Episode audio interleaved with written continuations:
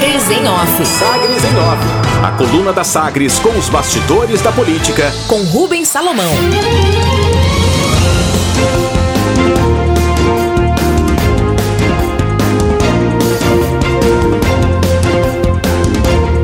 Após pico de inflamação, aliados de Maguito retomam a agenda de campanha em Goiânia. Familiares e aliados de Maguito Vilela esperam que resultados de novos exames nesta quinta-feira confirmem que o pico da inflamação nos pulmões do candidato do MDB já passou. A partir da estabilização do quadro apresentado no primeiro dia de internação após a transferência de Goiânia para São Paulo, coordenadores decidiram ontem, em reunião, finalizar a suspensão da agenda de campanha e retomar hoje as ações de rua e reuniões. As agendas não vão contar hoje com o filho do candidato, Daniel Vilela, que viaja para acompanhar o tratamento. Ele disse à coluna: aspas, tivemos notícias positivas da equipe médica e o pico da inflamação aparentemente já passou. A tendência é de rápida estabilização e depois regressão. Com isso, decidimos retomar as ações de campanha, fecha aspas, conta Daniel Vilela. Já o candidato a vice-prefeito, Rogério Cruz, do Republicanos, aponta que a estrutura de campanha vai hoje, abre aspas, arrancar novamente com todas as agendas, fecha aspas, da mesma forma que era realizado nos dias anteriores à suspensão de terça e quarta-feira. Comunicado: o programa de TV da coligação de Maguito Vilela, na, na última noite, foi utilizado para fazer um comunicado sobre a saúde do candidato, com falas do médico Marcelo Rabarri e de Daniel Vilela. Os dois confirmaram a perspectiva positiva de recuperação. Volta à oposição, será? A campanha de Vanderlan Cardoso retomou, pelo menos em parte, em um evento, um discurso de mudança na cidade em relação à atual gestão, pelo menos na área do turismo, é que o senador Vanderlan foi representado pelo candidato a vice, Wilder Moraes, do PSC, em sabatina realizada ontem pelo trade turístico de Goiânia. Proposta de mudança, sem direcionar críticas diretas à administração de Iris Rezende, sem críticas diretas, Wilder propôs garantir justiça tributária e maior segurança para o segmento. Ele ainda disse que o patrimônio Art Deco deve ser também melhor aproveitado na cidade, com efetiva valorização do centro. Lista sextupla. O ex-secretário-chefe da Casa Civil do governo estadual, Anderson Máximo, confirmou o favoritismo na disputa vaga de desembargador pelo quinto constitucional, ao ser escolhido como o mais votado na lista, com seis indicados pelo Conselho da OAB em Goiás.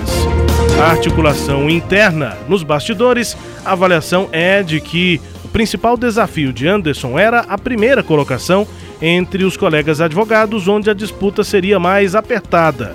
A articulação entre os desembargadores é tida como mais adiantada também por conta da relação próxima do ex-secretário com o governador Ronaldo Caiado.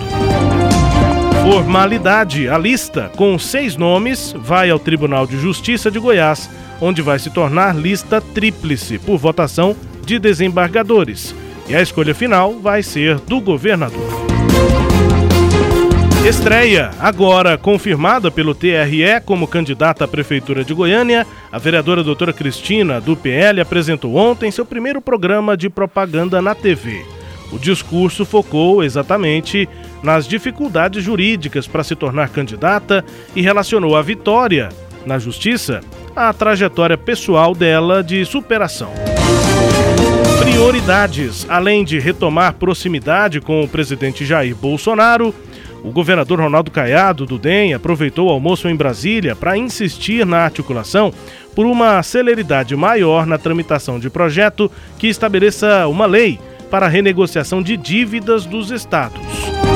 Comparação: a secretária de Economia, Cristiane Schmidt, aponta que sem aprovação de lei pelo Congresso Nacional, a dívida contraída no passado em Goiás seria impagável.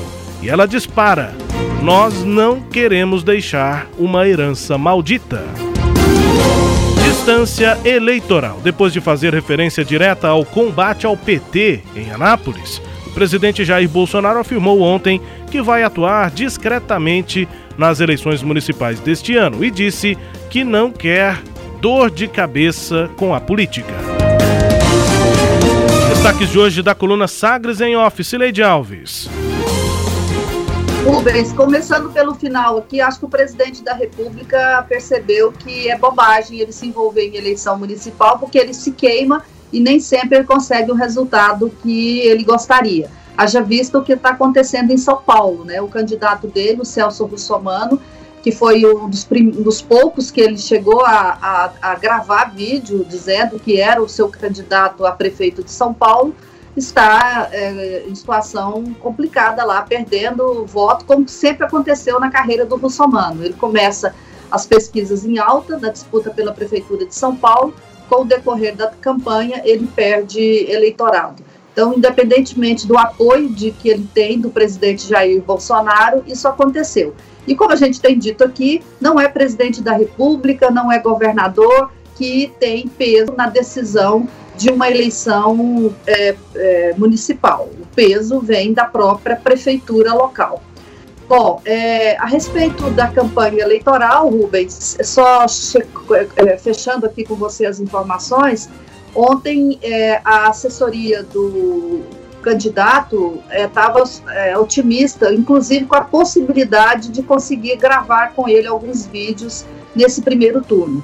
O fato de a, respiração não, não tá, estar controlada e não ter sido necessária a intubação deixou a equipe animada, porque você, o nosso ouvinte sabe, a gente sabe que a intubação ela fragiliza muito, né? Então exige um pós é, hospital muito mais é, lenta, de recuperação pós hospital é muito mais lenta e é, sem contar com a dificuldade de fala, dificuldade de respiração, exige atividades de fisioterapia. Então, eles estão achando que é, se, se sair, ele vai, sem, sem passar por essa máscara, ele vai ter um, uma recuperação mais fácil e, consequentemente, ele terá é, teria condições de gravar alguns programas ainda no primeiro turno